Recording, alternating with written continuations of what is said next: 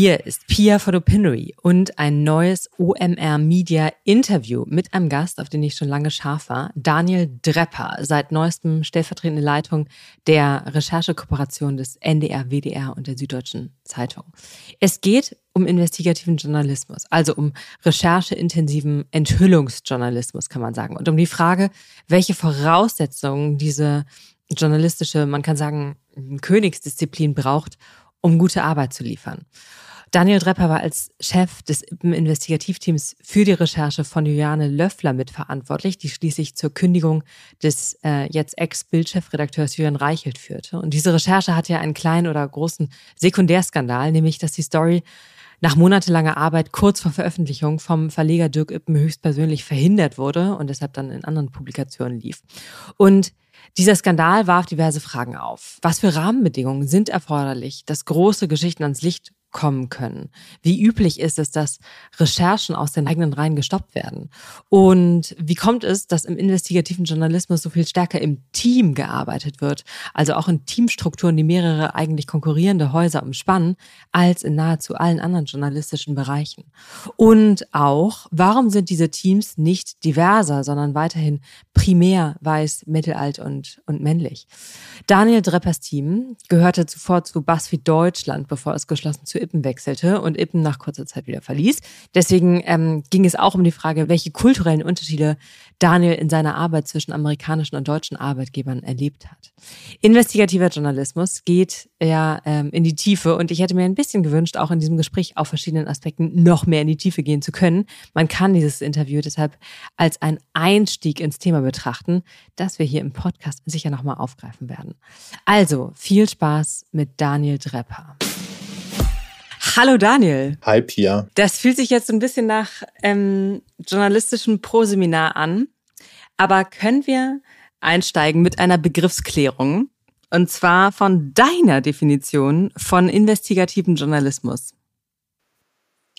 Das ist sehr schön, dass du das fragst, weil ich mich da länger mit beschäftigt habe. Ähm, wir fragen uns das selber ganz oft, auch beim Netzwerk Recherche zum Beispiel. Ähm, sollte man recherchierende Journalisten sagen oder investigative und was bedeutet der Begriff mittlerweile und was sehen Leute darin und fühlen sich davon abgeschreckt und ähnliches? Ähm, grundsätzlich ist es so, dass Investig wenig von dem, was man als Investigation landläufig bezeichnet, klassisch investigativ wäre, wenn man die harte Definition anlegt. Und die harte Definition ist tatsächlich, dass man sagt, dass man über einen langen Zeitraum gegen große Widerstände, Hürden überwindet, um Probleme aufzudecken, die bisher nicht bekannt waren und die viele Menschen betreffen. Und äh, je nachdem, wie man lang und Hürden und Widerstände definiert, äh, landet man dann bei sehr wenigen oder sehr vielen Dingen, die da reinfallen. Und ähm, genau, ich habe das mal so gelernt, dass das sehr wenige Dinge sind, die da wirklich reinfallen. Aber der Begriff wird ein bisschen weiter verwendet, glaube ich, mittlerweile. Was würde zum Beispiel da reinfallen? Wichtig ist, dass die ReporterInnen noch eine, zusätzlich eine aktive Rolle spielen, dass also nicht einfach abgelegt wird und man veröffentlicht, was man abgelegt bekommt, sondern dass es ähm, wirklich irgendwie da auch die Reporter selbst zusätzlich dazu beitragen, dass Erkenntnisse äh, geschaffen werden. Also man lässt sich nicht nur von einer von der Staatsanwaltschaft füttern. Ich überspitze jetzt mal ein bisschen. Ähm, und da würden auf jeden Fall die großen Projekte der letzten Jahre, die man so kennt, reinfallen natürlich. Also Panama Papers, Ibiza Video, all die Dinge. Da wurde zwar schon von Quellen was gebracht, aber ähm, die KollegInnen haben dann natürlich ähm, dann sehr, sehr viel Arbeit reingesteckt, um Dinge rauszufinden, die vorher nicht bekannt waren. Aber da sind auch klassische Sachen dabei. Also wenn jetzt jemand zu Arbeitsbedingungen in Callcentern oder bei Amazon recherchiert und das war bisher so nicht bekannt, mit vielen Leuten gesprochen hat, im Zweifel Dutzende oder Hunderte ArbeiterInnen inter interviewt, hat vielleicht interne Unterlagen bekommen. Also alles, was so eine Schwelle überschreitet, wo man selber denkt, ah, da hat aber jemand wirklich Monate investiert, das ist in den allermeisten Fällen dann auch wirklich investigativ. Interessant, es ist ja irgendwie fast protestantisch, dass die, der Grad der reingesteckten Aufwände Teil der Definition ist. Das heißt aber, nach der Definition ist WikiLeaks äh, oder ja, ist eine, eine Veröffentlichung von Papieren, in deren Besitz ich gekommen ist und die ich halt dann veröffentliche, keine, kein investigativer Journalismus. Nee, das wäre tatsächlich eine reine Transparentmachung von Material, ähm, aber da fehlt quasi der Schritt der Aufbereitung und weiteren Beschäftigung damit. Das stimmt, das würde ich auch so sehen.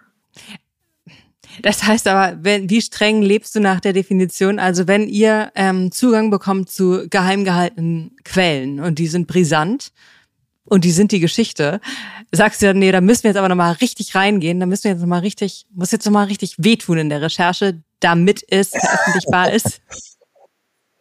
Nee, ich, also ich bin jetzt auch, äh, ich weiß nicht, ob wir da nachher drüber, ich bin jetzt kein Fan davon, dass jeder Journalist sich irgendwie 70 Stunden die Woche kaputt machen muss, sonst ist er kein echter Journalist und die intrinsische ja. Motivation muss so groß sein, dass man kein anderes Leben hat und so, das finde ich, bin ich auf der absolut Gegenseite davon. Aber ähm, was ja immer anfällt, ist, wenn irgendwo Material ankommt, dass man das sowieso gegenchecken Prüfen, muss und gucken ja. muss, was steckt da drin. Und oft ist es ja auch irgendwie im Zweifel viel zu viel und viel davon ist langweilig und bis man dann die eine Sache gefunden hat, die spannend ist, ist es mhm. doch wieder Aufwand und dann befragt man die Leute und schaut, wie man noch findet. Also in den allermeisten Fällen sind auch solche Sachen, wo viel abgelegt wurde, ähm, trotzdem am Ende investigativ. Äh, es ist halt dann nicht WikiLeaks, so wo dann vieles einfach reingestellt wird, ohne zu gucken, ähm, äh, was, was, was davon vielleicht relevant ist. Ne? das, das ist total wichtig. Äh, die Möglichmachung von Whistleblowing ist eine wahnsinnig wichtige gesellschaftliche Funktion, aber es ist halt nicht das gleiche wie investigativer Journalismus. Ende letzten Jahres gab es einen von deinem Team verursachten Knall der, glaube ich, den äh, Definitionslinien von investigativen Journalismus entsprochen hat, nämlich Veröffentlichung äh, oder beziehungsweise zunächst verhinderte Veröffentlichung einer Recherche rund um Machtmissbrauch des ehemaligen Bildchefredakteurs Jürgen Reichelt. Und diese sehr groß angelegte Veröffentlichung war zunächst von der Ippen Verlagsleitung nicht erwünscht gewesen, weil man dem Konkurrenten nicht ans Bein pinkeln wollte. Hak hier ein, wenn ich irgendwas falsch wiedergebe. Aber es war keine Überraschung, dass ihr als Investigativteam den Verlag kurze Zeit später verlassen hat. Und dieses Team hat sich jetzt auf verschiedene Häuser verteilt. Du leitest die Recherchekooperation NDR, WDR, SZ. Ähm, erstmal habe ich diesen, diese Geschichte hier in groben Zügen richtig dargestellt und eigentliche Frage, worauf hast du mit diesen Erfahrungen im Rücken, die du gemacht hast, bei der Auswahl deines neuen Jobs und Arbeitgebers besonders geachtet? Also erstens ja, grundsätzlich richtig dargestellt, außer dass ich äh, nominell stellvertretende Leitung des, äh, der Recherchekooperation bin. Da es da aktuell keine Leitung gibt, äh, mache ich das kommissarisch. Ähm, und äh, geachtet habe ich ähm, auf ganz viele verschiedene Dinge, aber stärker geachtet als vorher habe ich natürlich darauf, ähm, mit welchen Interessen die Menschen, die mich einstellen, mich einstellen und ähm, ob sie einen Track Record haben, was investigative Berichterstattung angeht und tatsächlich wissen, worüber sie reden, wenn sie darüber reden. Und ähm, mit wem man dann auch zusammenarbeitet, wenn es mal knifflig wird und ähm, wie die Unterstützung aussieht, wenn Geschichten veröffentlicht werden. Ähm, also das, da hatte ich in der Vergangenheit verschiedene Erfahrungen. Bei Korrektiv und bei Bassit hatte ich ganz großartige Erfahrungen. Bei Ippen wurde es ein bisschen schwieriger. Ähm, und das ist was, wo ich mir natürlich nochmal genauer Gedanken gemacht habe und auch mit vielen Leuten in den verschiedenen Gesprächen gesprochen habe. So, wer, Wer ist da eigentlich zuständig? Wie sieht die juristische Betreuung aus? Was sind Erfahrungen aus früheren Projekten? Das ist, wenn man jetzt konkret auf diese ähm, Reichelt und Ippen Hintergründe ähm, anspielt, das ist natürlich eine Sache, die ich mir gut angeguckt habe. Und dann war für mich total entscheidend, ähm, mit wem ähm, arbeite ich in der alltäglichen Arbeit zusammen? Also wer sind die ReporterInnen in, den, äh, in dem Medium oder den Medien jetzt? Jetzt sind es ja drei, äh, denen ich zusammenarbeiten kann. Und was sind die Ideen hinter der Veröffentlichung? Also ist es, wie wird der Begriff investigativ verstanden, wenn wir an den Anfang anknüpfen wollen? Ist es was, wo man alle zwei, drei Wochen was raushauen will, weil man glaubt, man muss im Tagesaktuellen irgendwie mit scoopen und mit irgendwie Geschichten raushauen und, und ähm, zitiert werden? Oder ist es was, wo man sagt, nee, wir nehmen uns die Zeit, auch selber Themen zu setzen. Wir wollen aktiv Dinge ähm, aufbringen, die vielleicht bisher nicht so in der Diskussion stehen. Wir wollen wirklich so ein, so ein, so ein Leuchtturm hinsetzen oder, oder eine Welle machen oder wie auch immer man es äh, beschreiben will. Und das ähm, fand ich total gut, dass das in vielen Gesprächen durchkam, vor allem auch bei NDR, WDR und Süddeutscher Zeitung. Und da auch so Themengebiete ähm, ähm, in den Gesprächen aufkommen, die mir total wichtig sind. Also ich bin total der Fan und der Meinung, dass diese Themengebiete größer sein sollten von Arbeitsbedingungen, von Umweltkriminalität, Public Health im weitesten Sinne, Machtmissbrauch, also Geschichten, die jetzt vor 20 Jahren vielleicht nicht klassisch investigativ gewesen wären, weil da doch innere Sicherheit und Korruption und, und so Sachen irgendwie als investigativ angesehen wurden, aber die ich total wichtig finde und wo ich glaube, dass das viele Menschen betrifft, aber nicht häufig genug darüber berichtet wird. Noch einmal zurück zu diesem äh, ähm, zu dem Ippenfall. Das klang ja für mich als Außenstehende nach komplett ähm, gestrigem Wilden Westen. Und aber wie häufig passiert das, dass eine Veröffentlichung im eigenen Haus verhindert wird, weil sie irgendwelchen Beziehungen oder sowas schaden könnte? Ich glaube, dass das ein sehr extremer und sehr eindeutiger Fall war und es deshalb für uns auch sehr klar war, wie man damit umzugehen hat. Und dass wir in einer glücklichen Position waren, dass wir nicht von diesem Job abhängig waren. So, wir haben halt nicht gerade ein Einfamilienhaus gekauft in einer Kleinstadt, in der es nur einen Medienarbeitgeber gibt und von dem ich abhängig bin, sondern wir haben halt alle in Berlin gelebt und haben seit Jahren verschiedenste Jobs gemacht und auch genug Kontakte, um zu wissen, wir kriegen danach auch wieder einen Job. Ähm, und das war von beiden Seiten die sehr eindeutige Sachlage und die gute Position, in der wir uns befanden haben. Ähm, ähm, glaube ich, das kommt, glaube ich, so in der Form nicht so häufig vor. Ich glaube aber schon, dass es mehr ähm, Einflussnahme auf Recherche und Themengestaltung gibt in deutschen Medien, als man das von außen jetzt so denken würde. Ähm, die Kollegen von Korrektiv ähm, hatten ein paar Wochen später ein Stück gemacht, wo sie in vielen Lokalzeitungen rumgefragt haben und gesagt haben, habt ihr sowas oder ähnliches schon mal erlebt? Und da gab es schon eine Reihe von Fällen, wo Leute tatsächlich berichtet haben, so ja, da wurden Geschichten nicht veröffentlicht, weil der Verleger keine Lust darauf hatte, weil es seine Privatinteressen betroffen hat, weil er leicht rassistisch ist und deshalb irgendwie zu dem Thema nichts machen wollte und ähnliches. Und es gibt auch relativ viel Verquickung von Redaktion und Verlag in ähm, einigen, natürlich nicht in allen, aber in einigen lokalen Regionalzeitungen. Das kommt schon vor. Und dann gibt es eine andere Stufe, die ich spannend finde, was aber oft schwammig ist und Graubereich und wo man, wo man auch jeden Fall einzeln betrachten muss, wo man sagen kann, das sind spannende Recherchen, da haben Kollegen spannende Sachen recherchiert, aber die haben sich nicht durchgesetzt, die Themen. So, da haben halt andere Leute, Ressortleiter, Chefs, Chefredakteure gesagt, nee, das sehe ich so nicht, das Thema, das finde ich nicht spannend genug, mach lieber was anderes. Und ich glaube, es super viele brachliegende, begonnene Recherchen gibt, die vielleicht es wert wären zu recherchieren, die dann aber vielleicht auch aus guten Gründen nicht gemacht werden. Also da muss man, glaube ich, unterscheiden. Da habe ich gleich nochmal auch Rückfragen zu. Aber einmal, wie beeinflusst eine Recherche, wenn sie unter dem Dach eines privatwirtschaftlichen Unternehmens stattfindet versus unter dem Schirm einer ähm, Schirmorganisation? Ich würde auch gerne nochmal diese Recherchekooperation näher verstehen, in der du jetzt arbeitest. Aber also spontan fallen mir eben zum Beispiel Korrektiv als ein, als ein Recherchezentrum, ein Zentrum mit großer Einflussnahme ein. Und wie verändert das die Arbeitsbedingungen oder die Arbeit eines Investigativteams nicht Teil eines ähm, ja, privatwirtschaftlichen Unternehmens zu sein, sondern eine ähm, NGO oder äh, Schirmorganisation? Im besten Fall verändert sich die Arbeit der ReporterInnen gar nicht, weil sie einfach in Ruhe gelassen werden und quasi nach bestem Wissen und Gewissen die größtmöglichen und wichtigsten Themen recherchieren und die dann auch veröffentlichen mit dem möglichst großen Impact. Ähm, in der Praxis ist es sicher von Medium, Medium zu Medium komplett unterschiedlich. Ähm, ich glaube, unabhängig von Korrektiv jetzt speziell, dass es für gemeinnützige Organisationen ähm, oder unabhängig finanzierte Medien oder anders finanzierte Medien ähm, auch Herausforderungen gibt. So, man muss natürlich gucken, wie finde ich Geld. Man hat ein, äh, es gibt äh, verschiedene Optionen, da das Geschäftsmodell aufzubauen. Ähm, bei kleinen Organisationen muss man, glaube ich, ähm, irgendwann den Punkt finden, wo, wie trenne ich quasi das, das Geschäftsmodell von der Redaktion, wenn wir nur so wenige Leute sind und wie kriege ich das auch sinnvoll hin im täglichen Umgang. Das sind alles irgendwie Herausforderungen, die in größeren Organisationen vielleicht schon länger eingeübt sind. Gleichzeitig ähm, glaube ich, dass so große Organisationen in den vergangenen Jahren auch immer mehr unter Druck geraten sind und da irgendwie die, die Begehrlichkeiten größer geworden sind, zu sagen, wir wollen ähm, mehr Bereiche dieses ganzen Verlagshauses nutzen, um äh, im Business erfolgreich zu sein. Und ist ja auch in der Ausbildung von JournalistInnen schon so, ja, ihr müsst jetzt selber irgendwie gucken, wie ihr Businessmodelle machen könnt und so weiter und so fort.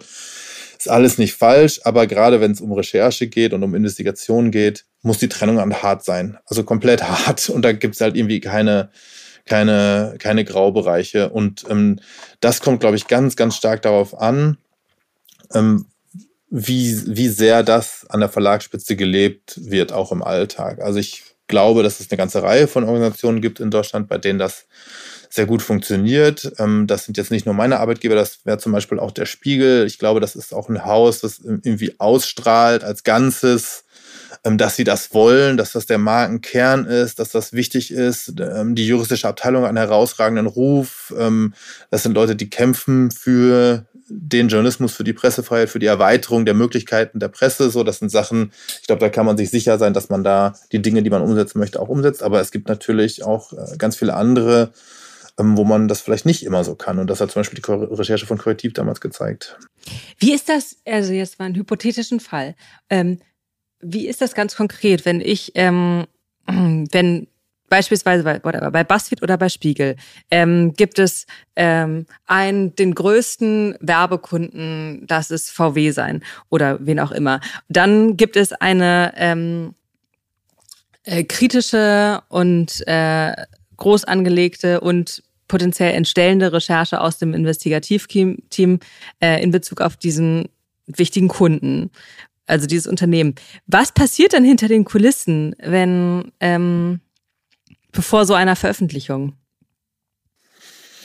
Also vor so einer Veröffentlichung sollte die zuständige Redaktion, das Investigativteam, ähm, das inhaltlich betreuen und machen, äh, die Recherche zu einem Punkt treiben, wo man sie machen kann. Und dann werden die Anwälte mit einbezogen, das Justizariat. Das schaut sich an, ob diese Recherche so presserechtlich umsetzbar ist. Und dann wird die Recherche gemacht. Und da muss sich der Chefredakteur hinstellen, wenn jemand anruft und sagt, so, das ist unsere Recherche, das hat nichts mit den Anzeigen zu tun, können sich gerne bei den Anzeigenkollegen beschweren, aber äh, bei mir ist die Beschwerde falsch aufgehängt, weil ich bin für die Redaktion zuständig und nicht für die Anzeigen. So, und das, das ist halt die Frage, bei wie vielen Verlagen das so noch funktioniert. Und ich glaube, es gibt einige, die Süddeutsche Zeitung, der Spiegel, äh, die Zeit, ähm, so, aber ich glaube, es gibt auch einige, bei denen das nicht so klar ist, die Grenze. Und wo intensiver darüber geredet wird, selbst mit den eigentlich inhaltlich Verantwortlichen, ähm, dass das äh, dass das äh, geschäftliche Interessen betrifft und man da in der Geschäftsführung drüber sprechen müsse, ob man das jetzt machen kann. Das es lässt sich das ja auch sehr, es lässt sich sehr, sehr leicht kritisch ähm, zerreißen. Aber wenn man ein Unternehmen nimmt, was weniger gut aufgestellt ist als ein Spiegel oder die Zeit, ein Regionalverlag, dann ist es natürlich potenziell existenzgefährdend, wenn da irgendein riesiger Anzeigenkunde wegbricht. Also gar nicht so einfach, glaube ich, ähm, da konsequent zu sein. Ähm, auf das, ähm, auf die, auf das Investment eines anspruchsvollen Investigativteams bezogen. Wie teuer ist so eine, also, nee, wie teuer ist zum Beispiel so eine Recherche rund um Julian Reichelt? Das ähm, ist natürlich immer nicht so leicht zu beziffern ähm, und hängt auch sehr stark davon ab, also am Ende hängt es von der Zeit ab. So, es ist immer die Zeit. Ähm, ich muss quasi gewillt sein, Geld zu, in die Hand zu nehmen, um Zeit zu ermöglichen und um presserechtlich Widerstand zu. Das sind die zwei Sachen. Ich muss Anwälte bezahlen und ich muss Zeit bezahlen. Und ähm, am Ende ist es die reine Arbeitszeit. Und wenn man jetzt so eine Recherche wie bei Julian ich versuche das jetzt mal live zusammenzurechnen, so grob, aber wenn man jetzt mal ein normales ähm, Gehalt annimmt und man sagt, da arbeiten zwei Leute ein halbes Jahr dran, ist jetzt fiktiv, weil genauso war es nicht, aber ich sage jetzt mal so grob, dann hat man ein Jahresgehalt und dann hat man vielleicht noch ein bisschen Betreuung von einem Redakteur, einem zuständigen Chefredakteur, da kann man auch nochmal irgendwie vielleicht 10% von seinem Gehalt annehmen und dann nimmt man nochmal äh, Anwaltskosten äh, dazu. So, und dann sind wir schnell bei 100.000 Euro. So. Ähm, und das ist jetzt irgendwie nicht komplett übertrieben, das ist aber auch nicht untertrieben. Ähm, es gibt natürlich andere Recherchen, die gehen schneller. Die sind dann auch billiger, die kosten dann vielleicht nur 15 oder 20 oder 30.000 Euro. Ähm, aber es gibt auch Recherchen, die sind noch viel teurer. Also wenn man sich jetzt irgendwie die Panama Papers oder so anguckt und da sitzen dann irgendwie ein ganzes Team von sechs Leuten irgendwie über neun Monate oder länger dran, so dann kostet die Recherche halt schnell eine halbe Million äh, oder noch mehr. So und ähm, das ist natürlich jetzt nichts, was sich über ein paar Klicks auf der Webseite wieder refinanziert, sondern das muss man sich natürlich gönnen wollen und da muss man irgendwie als Verleger auch das Gefühl haben, das ist unsere Aufgabe in dieser Gesellschaft. Das ist das eine. Die andere, auf der anderen Seite glaube ich aber auch, und das war auch immer bei BuzzFeed der Fall, dass man mit solchen Recherchen die Marke auf ein ganz anderes Level heben kann und auch in Gesprächen, die man führt, dann auf der Geschäfts- und Verlagsseite ähm, anders argumentieren kann. Also ich weiß das von BuzzFeed, dass da die, die geschäftliche Seite des Business immer mit diesen großen Recherchen und diesen großen Projekten und dieser Anerkennung in Gespräche reingegangen sind, dass die gesagt haben, guck mal, wir haben den Pulitzerpreis oder damals waren wir nominiert, jetzt haben wir den Pulitzerpreis gewonnen, wir machen diese krassen Sachen und die größten Geschichten. Ihr könnt bei uns werben, wir sind keine lustige Internetseite, die nur Quatsch macht. So, oder ist das, wir sind seriös genug auch für, keine Ahnung, hochpreisige Kunden oder ähnliches. Also das, ich glaube, dass das schon hilft im Geschäftlichen, aber so eine direkte Refinanzierung ist natürlich so gut wie möglich. Na klar. Und nur roundabout, wie viele Recherchen laufen ins Leere?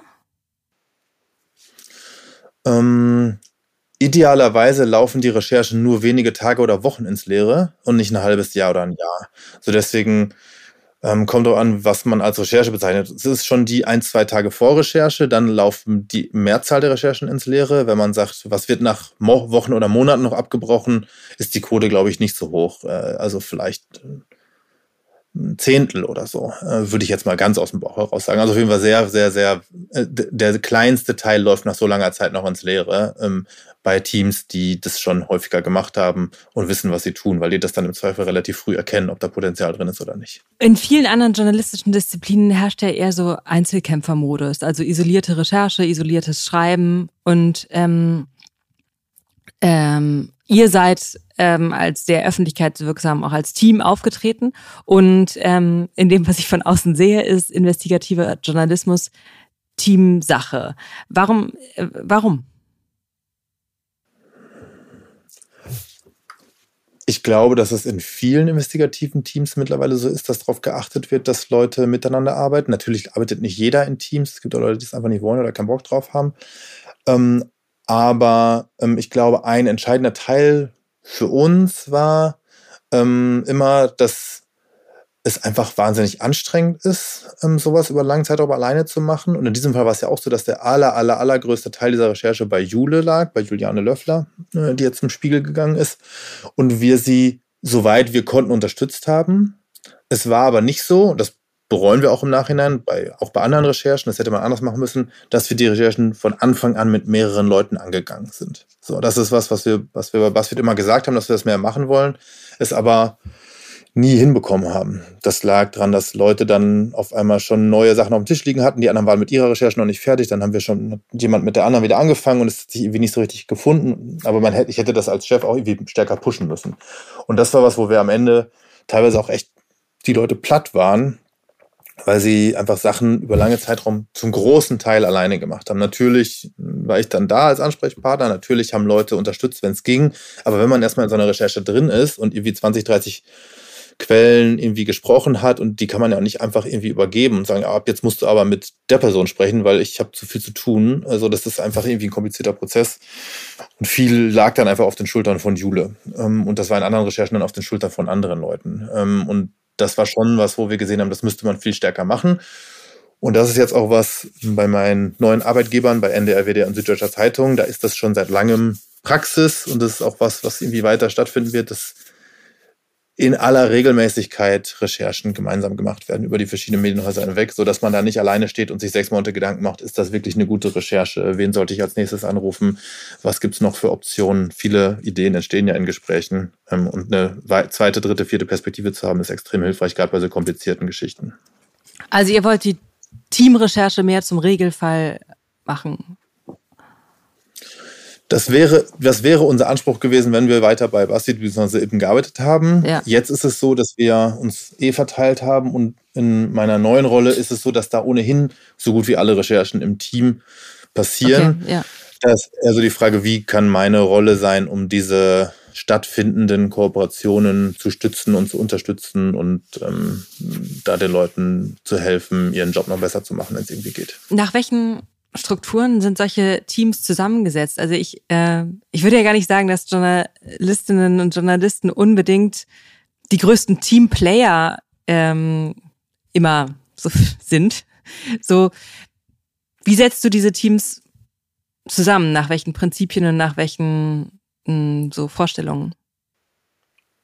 Also ich bin jetzt erst eine Woche da, deswegen setze ich noch gar nichts zusammen. Aber ähm, es ist äh, so, dass es natürlich immer darauf ankommt, auf, vor allem auf zwei Sachen. Das eine ist, wer hat Bock darauf, auf das Thema? Ich meine, es ist äh, insgesamt sinnvoll, intrinsische Motivation zu fördern und Leuten äh, die Möglichkeit zu geben, das zu machen, worauf sie Lust haben. Und bei Recherchen ist es ganz besonders sinnvoll, weil es langfristige Projekte sind.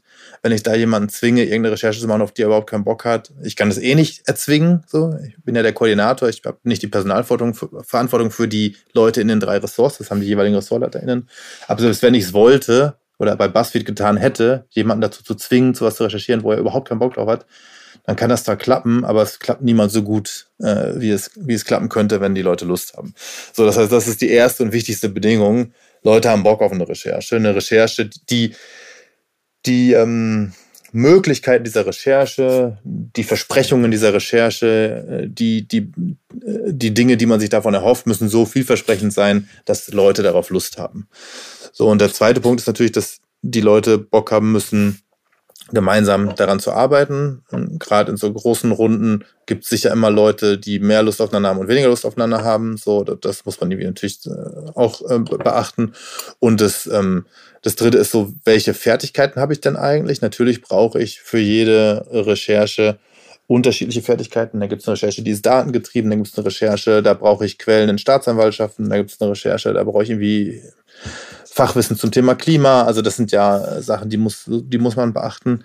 Ähm, und dann ist es natürlich bei uns jetzt so, bei NDR, WDR und Süddeutscher Zeitung, dass man auch schaut, wie können wir am Ende, wenn wir da eine große Umsetzung machen, ähm, die verschiedenen Ausspielkanäle möglichst sinnvoll nutzen. Also es sollte jemand dabei sein, der schreiben kann, sollte jemand dabei sein, ähm, der das fürs Fernsehen umsetzen kann, wenn es fürs Fernsehen umgesetzt werden soll. Also das sind so relativ viele, sind es glaube ich schon vier, vier verschiedene Sachen, die dann irgendwie beachtet werden müssen. Ähm, und das ist aber jetzt nicht so, als würden wir da am Reißbrett sitzen und sagen, in dieser Recherche machen wir jetzt diese, so, sondern dass man, dass man, dass das natürlich auch schon sich dann, ähm, dann findet äh, in, in diesen Gruppen. Ähm, ich glaube, wichtig ist, äh, dass, dass man möglichst transparent macht, ähm, wer an was arbeitet und wer was kann und wer auf was Lust hat, sodass dass diese, dieser Findungsprozess möglichst gut funktioniert. Das ist, glaube ich, ein Punkt, äh, den man vielleicht beeinflussen kann. In diesen, glaube ich, teilweise ja auch echt ähm, langwierigen, zähen und zermürbenden Rechercheprozessen ist bestimmt auch ein Motivationstreiber ähm, der Knall und die Prestigewirkung, die von einer gelungenen und äh, und, und einflussreichen Recherche folgt. Also, weißt du, ich, Panama Papers war für bestimmt für Süddeutsche Zeitung einfach richtig wichtig und gut. Äh, für die Obermeiers auch richtig wichtig und gut. Ähm, sehr, sehr viele Menschen kennen jetzt vollkommen zu Recht Juliane Löffler. Und ähm, wenn das jetzt aber so eine Recherche, eine Recherchekooperation ähm, ist wie SZ, NDR und äh, sorry, WDR. Wie ist das dann da? Das ist ja kein, keine gemeinsame für ein eine Leserin einleuchtende Absendermarke. Ja, das stimmt. Ich glaube, dass äh, im Idealfall alle was davon haben, ähm, aber dass das natürlich nicht es nicht einfacher macht. So, ähm, dass dann am Ende den Leuten klar ist, wo kommt das eigentlich her, wer hat das gemacht, wen kann ich, und das ist immer meine Triebfeder, wen kann ich dann eigentlich ansprechen mit neuen Geschichten. Ne? also klar, jeder ist von unterschiedlichen Sachen motiviert und manche wollen bekannt sein und manche wollen ähm, gelobt werden und manche, also es gibt ja x verschiedene Motivationen für jeden. Manche sind offensichtlich und manche kennt man vielleicht selber noch nicht mal von sich selbst. Ähm, aber die, die grundlegende Hoffnung, die ich immer habe bei solchen Geschichten ist, dass der Impact so groß ist, dass sich vielleicht etwas zum Guten verändert. Das ist das eine. Das ist jetzt nicht meine primäre Rolle, aber das freut einen natürlich. Die primäre Rolle ist, die Geschichte möglichst akkurat und gut aufzuschreiben und möglichst groß zu verbreiten. Aber die, ähm, was, was dann quasi rauskommt am Ende und was man ja auch ein bisschen mit beeinflussen kann, ist, ähm, dass Leute wissen, dass man in diesem Themenbereich ein Ansprechpartner oder eine Ansprechpartnerin ist, um dann die nächste Recherche möglich zu machen. Also wie so ein Perpetuum mobile. Irgendwann äh, kommen so viele Leute ständig die ganze Zeit an mit ihren Geschichten, dass man am Ende nur noch die besten picken kann, statt sich mühsam eine Geschichte zu arbeiten und Leuten zu erklären, wer man eigentlich ist und warum man das macht und dass sie einem doch bitte vertrauen sollen mit ihren Dokumenten und äh, Informationen. Und das hat natürlich ähm, für Bastian und Frederik Obermeier und die Süddeutsche Zeitung als Ganzes wahnsinnig gut geklappt durch die großen Leak-Geschichten, dass den Leuten klar war, die können das. Da gehen wir jetzt hin, die haben die Tools, ähm, da äh, wollen wir jetzt unseren Leak auch abschmeißen. So, ne? Und das gilt sowohl für die Süddeutsche Zeitung als auch für die Personen selbst, die, ähm, die die Recherchen gemacht haben. Das gilt genauso für Juliane Löffler und für BuzzFeed bzw. Investigativ. Wenn wir jetzt als Team zusammengeblieben wären, wäre natürlich Machtmissbrauch und MeToo ein großer Kern unserer zukünftigen Arbeit geworden, weil natürlich viele Leute gekommen sind. Jetzt ist das ein großer Kern von Julis zukünftiger Arbeit beim Spiegel, weil sie natürlich eine der Top-Adressen ist, um zum Thema Machtmissbrauch und MeToo sich an sie zu wenden. Und das ist natürlich was, wenn man jetzt in großen Teams arbeitet und auf verschiedensten Kanälen abspielt, dass man das im Kopf behalten muss. Und, und das ähm, finde ich auch wichtig, dass man die ReporterInnen selbst so ein bisschen dafür sensibilisiert, wie können sie eigentlich als ähm, AnsprechpartnerInnen in diesem Be Bereich, sei es auch nur eine Nische irgendwo, es muss ja nicht äh, immer die große internationale League-Geschichte sein, Ansprechpartner sein, um, um in Zukunft weitere Geschichten machen zu können. Wie oft landen bei dir Hinweise für Themen oder Geschichten? Ziemlich oft, aber ziemlich oft ist es dann auch nichts. Ähm, es ist so ein bisschen immer die Frage, ähm, wie viel kann man machen? So und, und wie priorisiert man sinnvoll. Dann gibt es Sachen, die ich persönlich total spannend finde und wichtig, alles, was sich rund um Arbeitsbedingungen und Arbeit und Krankheit im weitesten Sinne dreht, aber das sind dann auch oft Sachen, die jetzt vielleicht nichts direkt für die Tagesschau sind. Und dann ist so ein bisschen die Frage, womit verbringt man seine Zeit? Weil man hat am Ende möglicherweise möglichst nur 40 Stunden die Woche, um auch noch Zeit für andere Sachen zu haben. Mal ist ein bisschen mehr. Relativ oft heißt aber so zehn Nachrichten im, äh, am Tag oder zehn in der Woche oder 100 in der Woche. Das ist ein bisschen schwierig zu sagen. Aber es ist, ähm, also ich würde sagen, mehrere am Tag. Ähm, aber vieles davon ist auch nicht so, also ist sehr schnell zu erkennen, dass das irgendwie wenig oder nichts ist. Und ähm, oder es sind eher so fortlaufende Konversationen natürlich mit Menschen, mit denen man in der Vergangenheit schon Kontakt hatte, die einem in der Vergangenheit schon Sachen erzählt haben und die jetzt einem neue Sachen erzählen. So, ne? ähm, und dass jetzt Leute so aus dem Gar nichts kommen und mit richtig guten Sachen ankommen, passiert auch, aber auch nicht wahnsinnig häufig. So, ne? Das kommt auch ein bisschen darauf an, glaube ich. Also zum Beispiel bei der Süddeutschen Zeitung ist es so, die sind halt als wahnsinnig etabliert ist, seit Jahrzehnten aktives Medium ähm, in dem Bereich bekannt. Äh, die haben ja auch äh, gute Kontaktmöglichkeiten über Secure Drop, was ein vertraulicher, äh, anonymer Briefkasten ist. Da kommt natürlich regelmäßig was rein. Das gleiche gilt für andere Leute. Und dadurch, dass wir so eine große Runde sind aus den drei Medien, es gibt ja ähm, Dutzende äh, Rechercheurinnen, wenn man alle drei Medien zusammennimmt, kommen natürlich über alle diese Geschichten rein in ihrem jeweiligen Gebiet. Und es gibt wahnsinnig viel Optionen, Geschichten zu machen. Und es geht vor allem darum zu überlegen, erstens, welche davon sind sinnvoll und zweitens, können wir nicht auch mal uns so viel Luft lassen, um einen Schritt zurückzugehen und selbst äh, Themen zu setzen. So, und nicht nur darauf zu gucken, was wird, wird uns geschickt, sondern was wollen wir eigentlich und was sind die Prioritäten und was ist wichtig eigentlich aus einer gesellschaftlichen Perspektive, dass man das mal angeht. Ja. Mhm, mh, mh, interessant.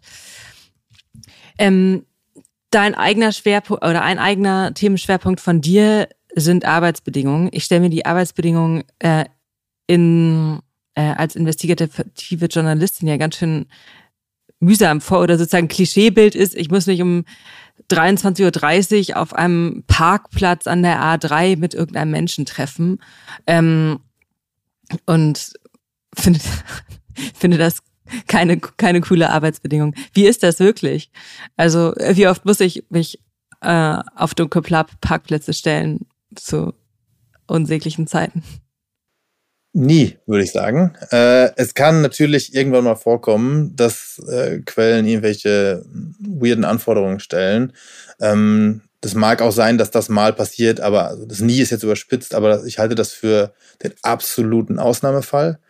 Die aller, allermeiste Arbeit ist tatsächlich klassisches mit möglichst vielen Leuten reden, Leute ansprechen, Leute davon überzeugen, dass man vertrauenswürdig ist, ähm, viel lesen, sich Gedanken machen, ähm, was könnte eine interessante Geschichte, eine spannende Geschichte sein, ähm, Sachen zusammentragen, die halb öffentlich oder öffentlich bekannt sind, die bisher aber niemand irgendwie auf dem Schirm hatte und dann identifizieren, wer könnte denn Interesse haben, mit mir zu sprechen.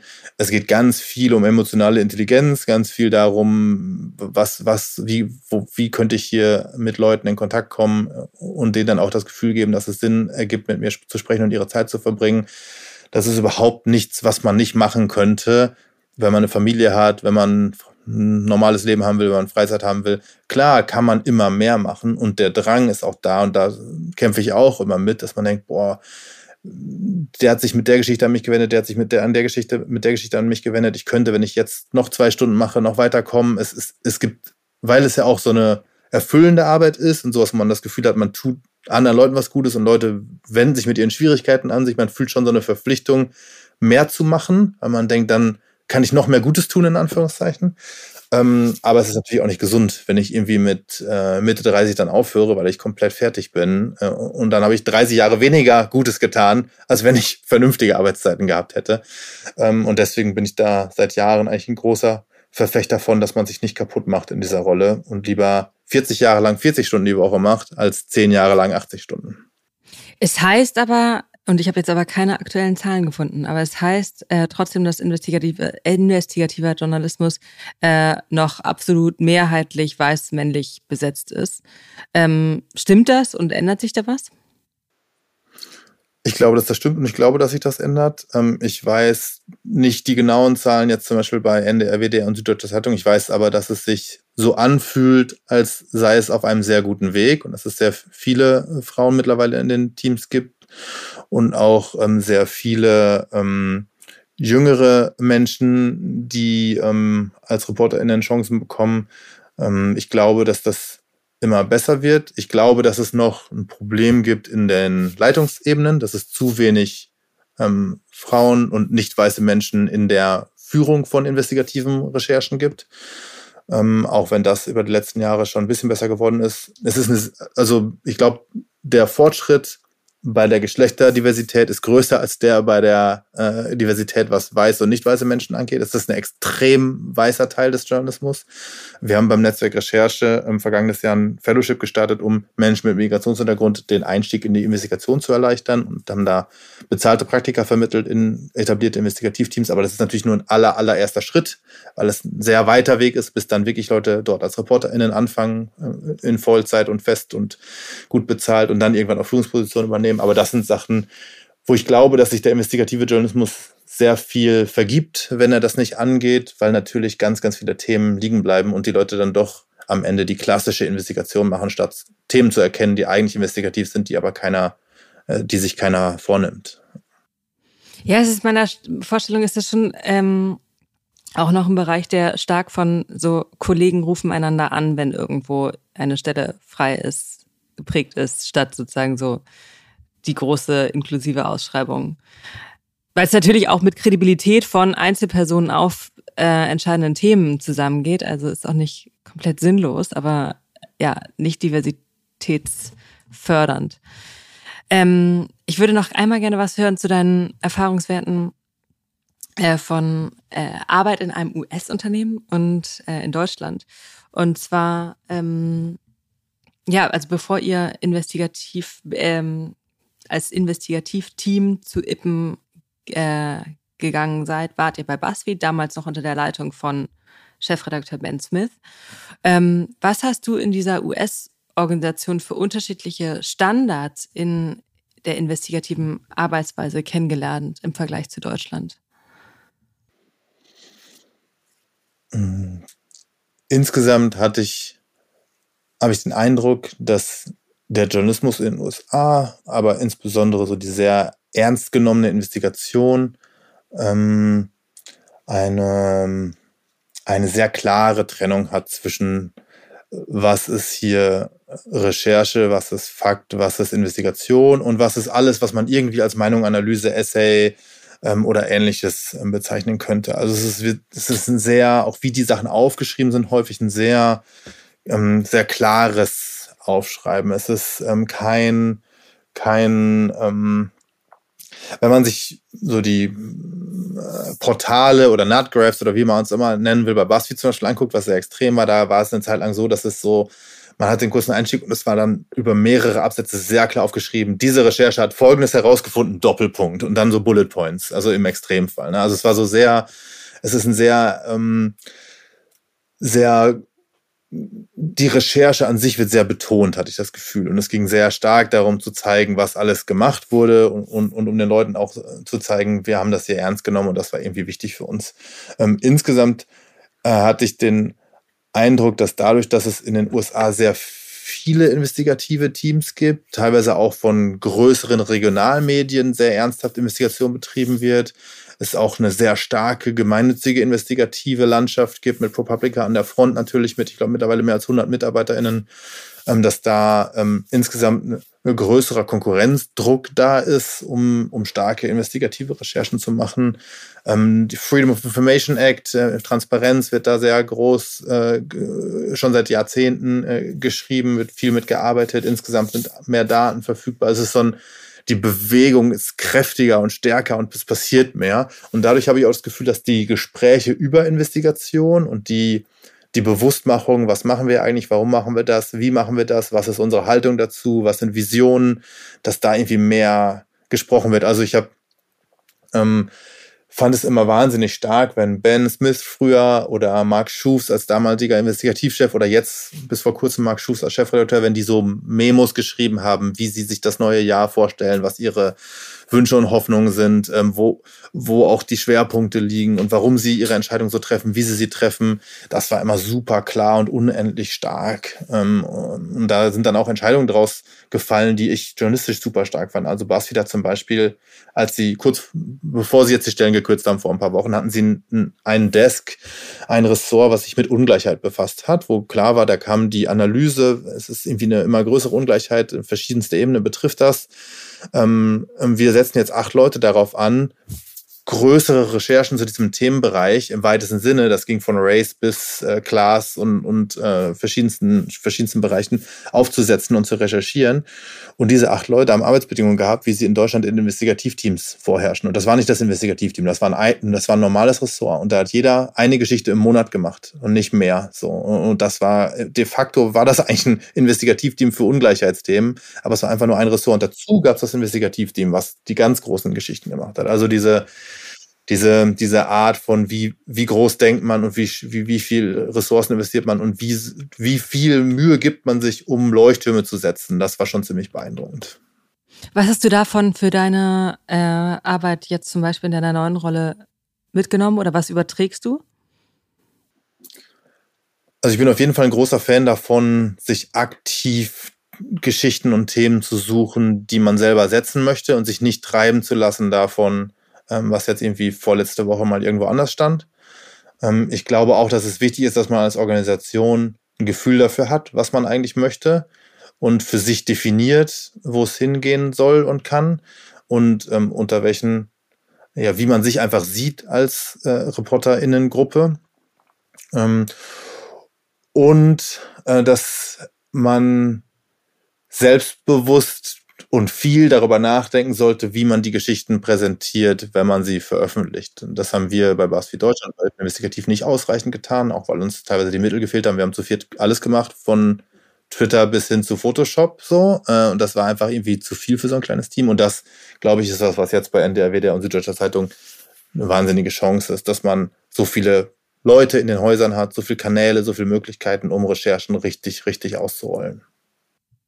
Interessant, ja, das kann ich mir vorstellen, dass das nicht, ähm, dass es in vielen kleineren oder weniger bemittelten äh, Redaktionen die Verkaufe unter ähm, unterplant ist.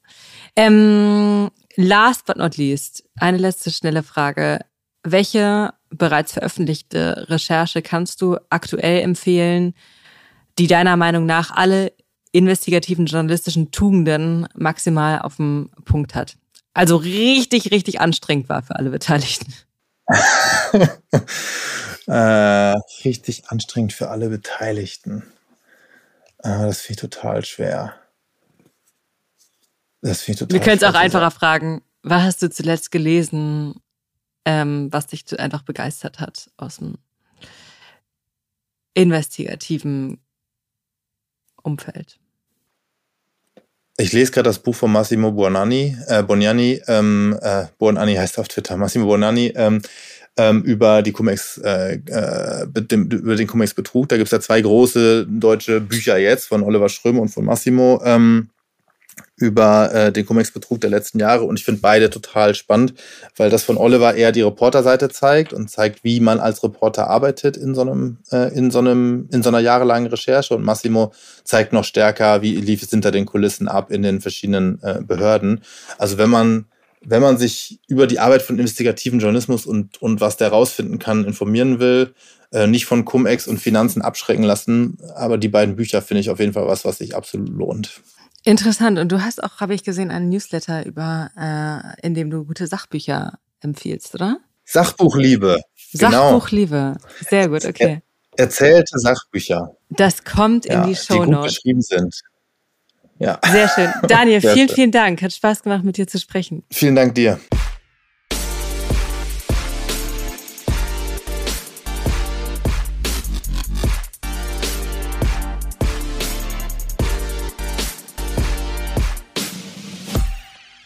Dieser Podcast wird produziert von Podstars